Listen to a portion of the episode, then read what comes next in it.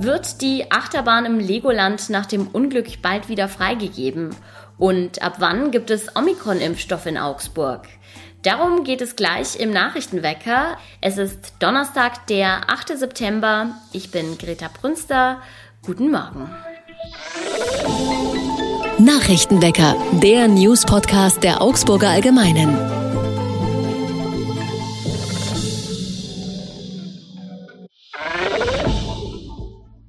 Rund einen Monat ist es her, dass im Legoland Günzburg zwei Züge der Feuerdrachenachterbahn zusammengeprallt sind. 31 Menschen wurden damals verletzt.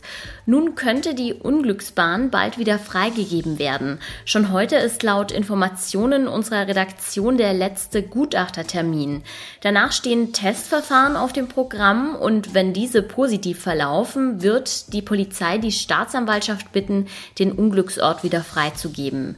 Was genau zu dem Unglück geführt hat, das ist noch unklar. Es könnte ein Fehler an der Anlage gewesen sein, aber auch ein Bedienungsfehler des Personals. Davon wird auch abhängig sein, ob Anklage erhoben wird oder nicht. Aber selbst wenn der Feuerdrache demnächst wieder freigegeben wird, ist es unwahrscheinlich, dass er dann am nächsten Tag schon wieder in Betrieb sein wird. Zunächst muss vom Legoland nämlich ein sicherer Weiterbetrieb gewährleistet werden. Nach dem tödlichen Unfall auf der Stuttgarter Straße bei Ikea haben Polizei und Ordnungsamt in Augsburg an mehreren Stellen Geschwindigkeitskontrollen gemacht.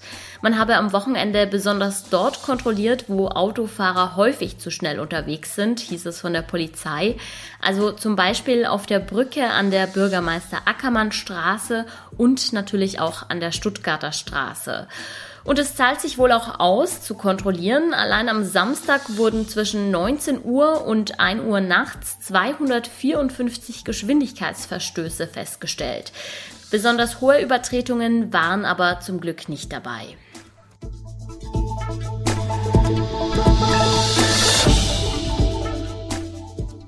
Monatelang war das Interesse an einer Corona-Impfung in Augsburg eher verhalten. Das dürfte sich mit dem angepassten Omikron-Impfstoff jetzt ändern.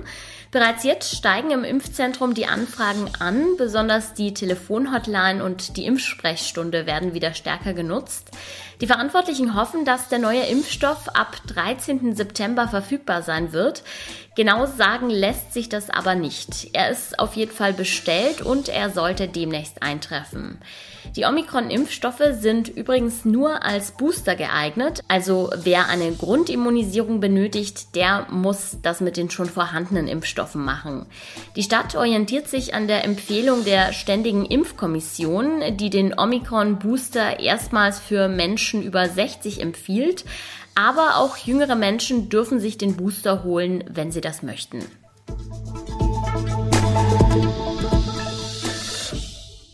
Heute wird es regnerisch und windig, also geht morgens am besten gar nicht erst ohne Regenjacke oder Schirm aus dem Haus. Erst im Laufe des Tages bessert sich das Wetter dann ein bisschen, am Abend ist es nur noch leicht bewölkt. Die Temperaturen schwanken zwischen 13 und 21 Grad. Tote Fische in den Flüssen, Rettungsaktionen für Gewässer, die auszutrocknen drohen. Diese Themen waren im Sommer allgegenwärtig. Die große Trockenheit macht uns auch in der Region schwer zu schaffen. Was kurzfristige und was langfristige Lösungen sein könnten, darüber spreche ich jetzt mit meiner Kollegin Laura Wiedemann. Hallo Laura. Hi Greta. Es gibt ja einige Klimawandelleugner, die sagen dann solche Sätze wie, naja, Trockenheit gibt es ja immer im Sommer, das gab es auch schon immer. Wie stehen denn Experten dazu? Also natürlich ist es so, dass wir jetzt gerade nicht die erste Hitzewelle und Trockenheit erleben. Also ähnliche Zustände gab es zum Beispiel auch schon 2003 oder 2018. Trotzdem ist jetzt einiges anders, also da sind sich die Experten einig. Ähm, vor allem liegt es daran, dass die hohen Temperaturen über einen viel längeren Zeitraum anhalten als bisher gewohnt. Also laut dem Landesamt für Umwelt in Bayern erleben wir zum Beispiel aktuell den zehnten Monaten Folge, in dem es zu warm ist. Außerdem fällt in vielen Regionen über Wochen hinweg gar kein einziger Tropfen Regen mehr.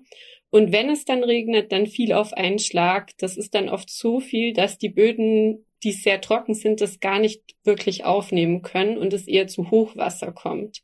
Also das Wasser wird nicht im Boden gespeichert. Das sind alles Entwicklungen, die Experten wie zum Beispiel Dr. Oliver Born, der als Biologe und Fischereiexperte den Bezirk Schwaben berät, ähm, so erst seit fünf bis zehn Jahren kennt und ähm, in diesem Jahr war es eben so, dass in der Region, also in Schwaben, besonders viele Flüsse betroffen waren von Niedrigwasser und niedrigen Wasserständen und damit es auch zu Fischsterben kam. Und vor allem waren Flüsse dabei, die davor noch nie Probleme dieser Art gezeigt haben, ähm, was die Experten als sehr alarmierend einschätzen. Ja, du sagst es, auch bei uns in der Region waren viele Gewässer betroffen. Kannst du da Beispiele nennen? Zum Beispiel der Nebelbach und der Brunnenbach, zwei benachbarte Bäche im Landkreis Dillingen, die waren besonders betroffen. Da zeigt sich eben das, was der Herr Born mir auch erzählt hat. Der Nebelbach, der war schon seit Jahren bekannt, dass der immer mal wieder zu auszutrocknen drohte. Beim Brunnenbach war das aber noch nie der Fall. Und da war aber die Lage besonders angespannt, weil im Brunnenbach im Landkreis Dillingen leben Bachmuscheln. Die sind vom Aussterben bedroht und dafür zuständig, das Wasser zu reinigen. Also sehr wertvoll für die Wasserqualität. Und da sind tatsächlich dann Landwirte und die örtliche Feuerwehr angerückt und haben wieder Wasser eingepumpt.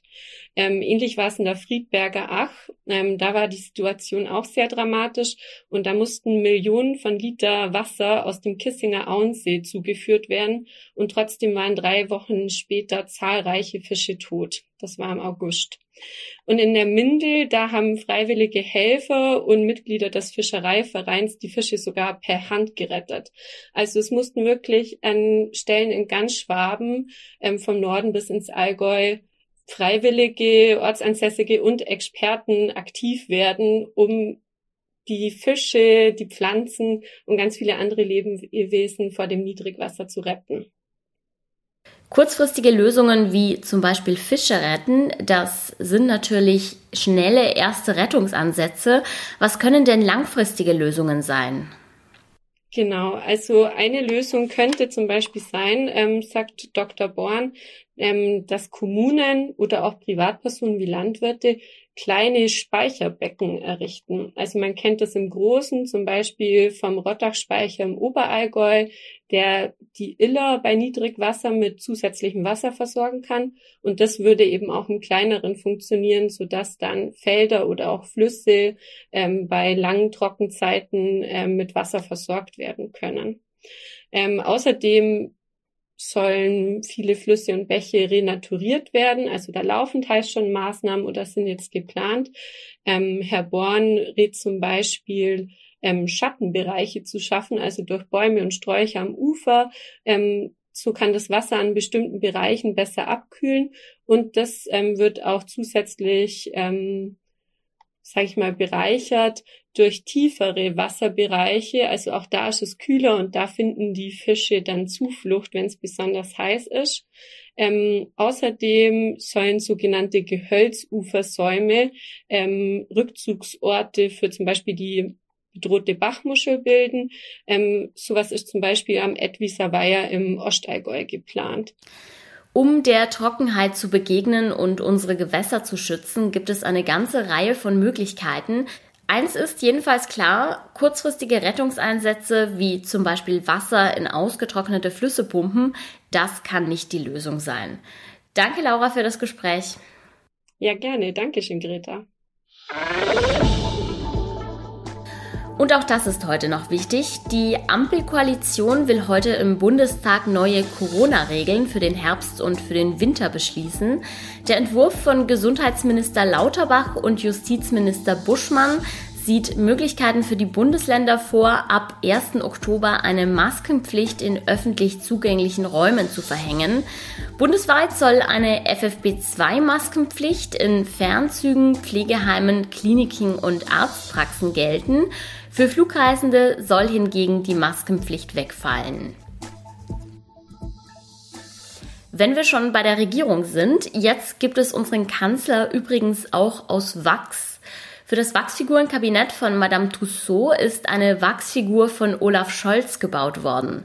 Gestern wurde sie vor dem Reichstagsgebäude in Berlin enthüllt und mit Anzug, Krawatte, einem leichten Lächeln und kleinen Falten auf der Stirn sieht der Wachs Olaf dem echten Olaf zum Verwechseln ähnlich.